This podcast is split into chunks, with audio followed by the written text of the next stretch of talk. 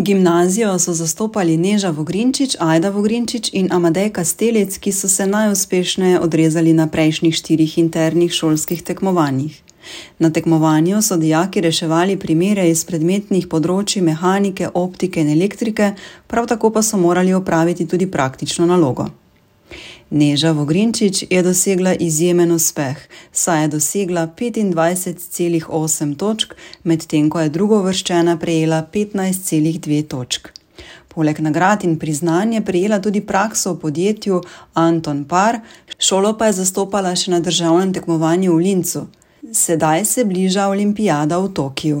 Neža o nagradi pove: Med tekmovanjem nisem vedela niti približno, kako se bo izšlo. Tega tudi nisem pričakovala, da bo četrto mesto. Je pa bilo zelo lepo, da se se je uvrstilo v svetovno tekmovanje v Tokiu. Kako to, da te fizika tako zanima? Od kdaj je ta interes? Ni bilo določenega trenutka, ko me je začelo zanimati. V osnovni šoli mi je bila fizika in matematika, sta bili eni boljših predmetov, ke so me bolj zanimali. Potem je v gimnaziji v prvem letniku bila možnost, da sodelujem na olimpijadi. Te sem se prijavila na olimpijado in potem sem videla, da me fizika vedno bolj zanima. Potem sem si doma v prostem času pogledala različne snovi v fiziki in vedno več časa investirala in vedno zapletenejše primere. Kaj je tisto, kar te tako zanima pri fiziki? Najbolj mi je všeč pri fiziki, da ni učenja na pamet, bolj je logično premišljevanje, in ko razumeš bazo, osnove, potem lahko iz tega izpelješ rešitev za zapletenejše naloge. Še posebej to, da ni na pamet učenje. Neža Vogrinčič sicer prihaja iz družine, ki se ukvarja s kmetijstvom, pridelovanjem špargljev in druge vrste zelenjave. V družini so vsi bolj v naravoslovni smeri. Tako starši imajo kmetijo in gojijo šparglje in drugo zelenjavo in sadje. In tudi moji bratje in sestre so vsi v naravoslovnih smereh, manj v tehnični, bolj v ostalih naravoslovnih smereh, biologija, kemija, te stvari. Sem pa slišala, da se je tudi tvoja mlajša sestra uvrstila, udeležila. A se skupaj učita, se skupaj pripravljata, si ti to, ta interes predala? Zadnji dve leti je bil tudi moj brat, vsi trije naenkrat smo eno leto sodelovali pri olimpijadi. Potem smo doma debatirali o primerih, potem ko je brat šel študirat, s sestro še posebej primere reševali pa, ja, ker je skupaj, je lažje. In komu gre najlažje? Ti si najstarejša? Ne, starejši brat študira zdaj, jaz sem druga in sestra je mlajša. Ja, v začetku ja, ker je bil starejši in je imel več podlage. Ja, potem je šel študirat in lahko so ga še kaj vprašali, ker je vedel zapletenejše stvari tudi. In je bil eno leto naprej, ker imel izkušnje tudi z matematiko, s težjimi stvarmi. Zdaj pa ni več v ospredju, zdaj si pa ti v ospredju, če sem prav razumela. Ja, ker je on šel študirat stvar, ke ga bo bolj zanimala, ne, ne fiziko.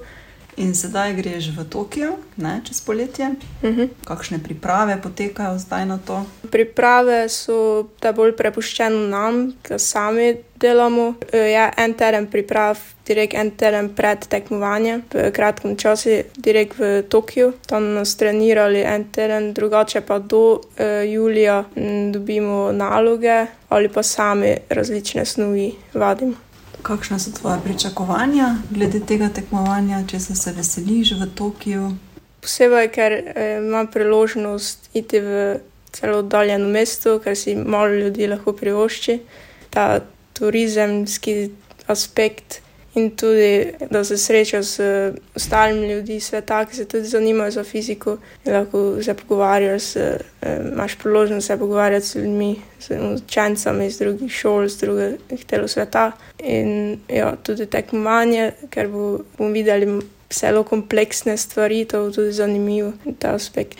Kakšni so bili občutki ob sprejemu nagrade? Podelitev nagrad je bila v Linzu, tam, kjer smo imeli tudi tekmovanje na univerziteti JKU. Tam so bili različni predstavniki avstrijske za, za šolstvo in direkt za fiziko in direktor na nekakšni visoki poziciji od univerze. Ja, oni so imeli govore in so nas spodbujali in te so nam podelili nagrade. To poletje je zadnje poletje po srednji šoli, že z oktobrom namreč Neža odhaja na univerzo. Kaj greš študirati in kaj si želi postati? Um, naprej grem študirati v Avstrijo, e, najverjetneje v Graz. Natančno smer še premišljujem, ker so roki v Avstriji pozneje kot v Sloveniji, ko me poleti. Približno smeri gledam na tehnični univerzi v Gracu, natančneje se bom pa še odločila. O čem razmišljaš, če ni skrivnost? Fizika, kakšne tehnične, raz, različne tehnične smeri so, naprimer za procesno tehniko ali elektrotehnika ali fizika, pa splošno. Si ja. predstavljaš, kaj bi želela delati kot poklic? To je tudi že, m, ker sem dobila na tekmovanju na. Eh, na regijskem tekmovanju prakso za poletje. Je tudi takšna firma, ki obdrži zaposlene. In če dobiš že prakso na začetku, je velika verjetnost, da pozneje tudi ta možnost obstajala. In ta firma je zelo eh, dobra. V Avstriji zelo velika in pogoji so perfektni. Ja, torej v tej smeri tehničnega nekaj. Kakšni pogoji so, naprimer? Imajo zelo eh, familiarno atmosfero, imajo petrojung za družino in, za, in tudi dobre delovne pogoje, in skrbijo za to, da se delavci dobro počutijo, um, zaposleni, in plače so izjemno dobre. Naprimer, za jaz, ki nimam določene izobrazbe za tehnično smer in to službo, ki so mi ponudili, da je že zdaj plačo eh, preko 2000 evrov, 2200 nekaj. In če si se šolaš za univerzi za neko določeno smer, je še više. Torej, tudi življenje in pogoji življenja so ekstremno dobre finančno. Tako Neža Vogrinčič, ki se pripravlja na tekmovanje iz fizike v Tokiu. O tem, kakšni strahovi so prisotni, pa takole. Ne, ker sem že veliko do zdaj dosegla, to, kar še pride, je samo še za na vrh. Jo, že naprimer, eh, glavna stvar, delo, naprimer, je zelo dobra stvar, to sem že dobila, dalje je samo še pač izkušnja. Dijakinja gimnazije Borg Neža Vogrinčič si svoje moči sicer nabira v številnih prostočasnih dejavnostih. V prostem času sem veliko zunaj in naprimer kvačkanje je moj hobi ali pa risanje, realistično risanje ali pa kiparjenje, umetnost ali pa zunaj delo. Učiteljica fizike v nadaljevanju pojasnjuje, kako so potekale priprave na tekmovanje. Uh, mein Name ist Julia Scheiber und ich bin Physiklehrerin am Park Bad Radkersburg und habe dieses Jahr den Vorbereitungskurs uh, für die Physikolympiade übernommen und kann jetzt gerne einen kurzen Einblick über den Ablauf geben. Am Anfang des Schuljahres erfolgt immer die Anmeldung für das laufende Schuljahr. Es sind Schülerinnen und Schüler aus allen Schulklassen willkommen. Es findet die Vorbereitung einmal wöchentlich am Nachmittag statt. Also da muss man den Schülern nochmal ganz besonders hoch anrechnen, dass sie immer mit dabei sind, vor allem auch Freitagnachmittags. Es gibt dann immer eben verschiedene Dinge zu tun, entweder Experimente oder Beispiele zu rechnen. Und äh, wir konnten eben dieses Jahr dann, wie jeder Kurs an Schulen, drei Schülerinnen und Schüler ähm, nach Graz zum Landeswettbewerb weiterschicken. Dort äh, fand dann eine weitere Auswahl quasi für den Vorwettbewerb zum Bundeswettbewerb statt. Und das Tolle und, und wirklich einfach äh, bewundernswerte war, dass äh, Neja Vogrincic von unserem Parkbad Radkersburg in diesem Jahr den Landeswettbewerb Steiermark überlegen gewonnen hat und auch Amadei Kastelitz, der erst in der fünften Klasse ist, hat den 20. Platz erreicht und die kleine Schwester von Neja, Aida Vogrincic, war auch sehr erfolgreich mit dabei.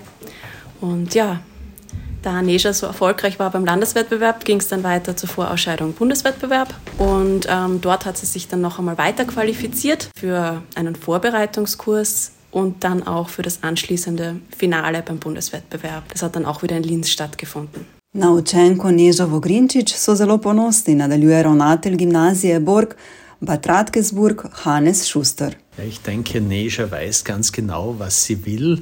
Sie hat bestimmte Interessen und, und ist sehr zielstrebig, hier sehr, sehr gut zu sein, um eine gute Basis zu haben für ihr weiteres Leben und für das weitere Studium. Äh, sie setzt sich hm, Ziele, die sie unbedingt erreichen möchte und die erreicht sie zu 100 Prozent. Also sie hat ein unglaublich großes Potenzial und auch die Kraft, das durchzuziehen, was sie sich vorgenommen hat. To vrstna tekmovanja so zelo pomembna za gimnazijo Borg Bad Radkersburg, nadaljuje sogovornik. Darf vielleicht zuerst erzählen, welche Zweige es am Borg Bad Radkersburg gibt. Bei uns kann man sich vertiefen in Musik, also wir haben einen Popularmusikzweig, auch mit einem eigenen Tonstudio, wo Schülerinnen und Schüler einerseits äh, Lieder selbst schreiben können, die komponieren und dann auch produzieren können. Wir haben eben den Sprachenzweig, den ich zuvor schon angesprochen habe, wo man zusätzlich Spanisch erlernt und auch äh, sehr viel in Europa unterwegs ist. Und der dritte Zweig ist der naturwissenschaftliche Zweig. Mm, Im naturwissenschaftlichen Zweig wird verstärkt der Unterricht in Biologie und Physik, aber auch darstellender Geometrie und ab dem nächsten Jahr Sport gelehrt.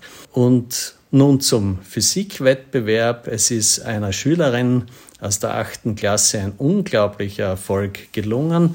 Sie hat die steirische Physik-Olympiade äh, mit großem Abstand zum zweiten gewinnen können und hat sich dann auch für den Österreich-Bewerb qualifiziert, hat den Vorbewerb dort überstanden und hat im Finalbewerb der Österreich-Olympiade in Linz insgesamt österreichweit den vierten Platz erreicht. Neja Vokrincic aus der 8C-Klasse in Tischina zu Hause, hat es geschafft, sich für Tokio zu qualifizieren und sie wird im Juli zwei Wochen in Tokio an der internationalen Physik-Olympiade teilnehmen. Das ist ein großartiger Erfolg einer, einer großartigen Schülerin. Ich darf dazu sagen, dass sie wirklich in jedem Gegenstand ein sehr gut hat, jetzt in, im Abschlusszeugnis der achten Klasse und sie ist gerade mitten in der Reifeprüfung und äh, ich weiß, dass sie hier großartig abschneiden wird. So pa tukaj še drugi uspehi, ki jih niza gimnazija Borg Bad Radkersburg, pojasnjuje ravnatelj Hannes Schuster. Gerade im naturwissenschaftlichen Bereich haben wir auch im Vorjahr einen Österreich-Sieger gehabt, und zwar im CAD-Modellierbewerb, also über darstellende Geometrie.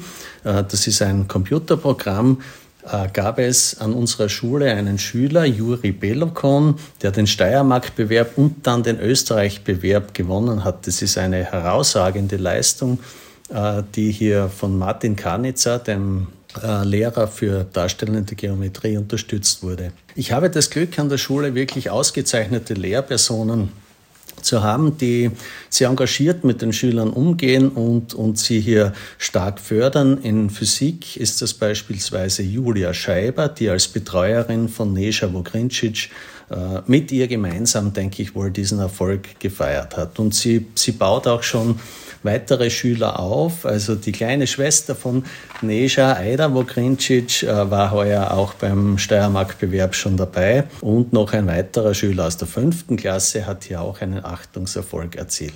Takšna je torej zgodba o uspehu Slovenke na avstrijski gimnaziji Borg Bad Radkersburg v okviru olimpijade iz fizike. Neži želimo veliko sreče in uspeha na tekmovanju v Tokiu. Pa srečno pot!